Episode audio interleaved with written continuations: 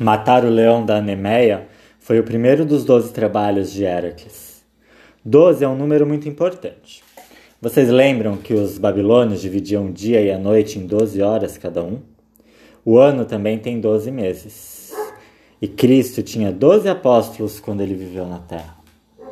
O segundo dos doze trabalhos era matar a Hidra, uma cobra gigante de nove cabeças.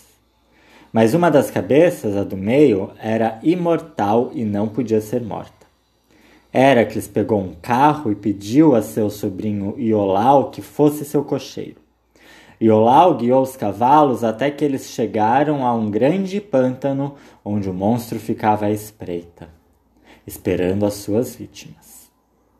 Ao avistarem a Hidra, Heracles disse a Iolau que o esperasse, enquanto ele ia lutar com o monstro. A Hidra tentou escapar e rastejou para uma cova. Mas Heracles acendeu uma fogueira e atirou flechas em brasa na cova escura. Isso fez com que o monstro saísse enraivecido e avançasse para o herói com as nove cabeças silvando e as nove línguas bífidas saindo das nove bocas. Her Heracles ficou firme e, com um golpe de seu porrete, esmagou três das malignas cabeças. Mas, para seu espanto, novas cabeças brotaram dos pescoços. De cada pescoço se erguiam duas cabeças. Heracles chamou Iolau para ajudá-lo. Disse a seu cocheiro que tocasse fogo num bosque próximo e fosse trazendo toras de madeira em chamas. Então Heracles cortou as novas cabeças da Hidra com sua, sua espada. Assim que uma cabeça era separada, Iolau queimava o pescoço com uma tora em chamas, e dele não nasciam mais cabeças. As cabeças da Hidra foram sendo cortadas, uma depois da outra, até que só restou a que era imortal. Ela podia, porém, ser cortada. E Heracles com um rápido golpe de espada, separou-a do pescoço.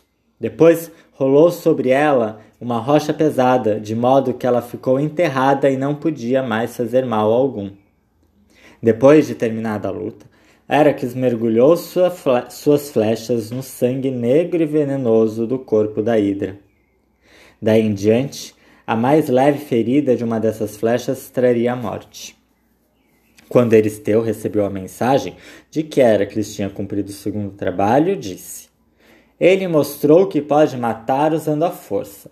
Agora vamos ver se ele também sabe correr depressa. Quero que ele me traga a corça da deusa Artemis.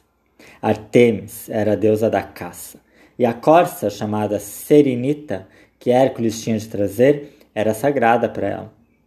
Mas não era uma corça comum. A bela criatura tinha galhadas de ouro e cascos de cobre e podia correr mais depressa que qualquer outro animal. Depois de uma procura demorada, Heracles avistou a corça numa floresta. Ela corria com grande velocidade, passando por florestas e campos, subindo e descendo morros. Heracles caçava o animal. Não conseguia pegá-lo, mas ficava sempre perto o bastante para não perdê-lo de vista. Assim, a caçada continuou, dia e noite, até que no fim a corça ficou sem forças. Exausta e trêmula de medo, a criatura de galhada de ouro e cascos de cobre deitou-se no chão. No momento em que Heracles a ergueu gentilmente nos ombros, a deusa Artemis apareceu diante dele e perguntou zangada: Como você ousa caçar um animal que é sagrado para mim?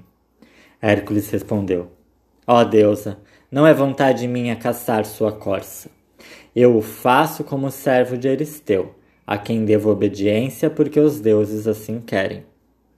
Então Artemis o perdoou e o deixou ir embora. A corça exausta estava adormecida quando Hércules, Heracles a levou até Eristeu. Mas o rei teve muito medo de ficar com ela e provocar a ira de Artemis. Ordenou então que Heracles a deixasse dormindo numa floresta próxima, e quando o animal acordou, foi embora saltando alegre.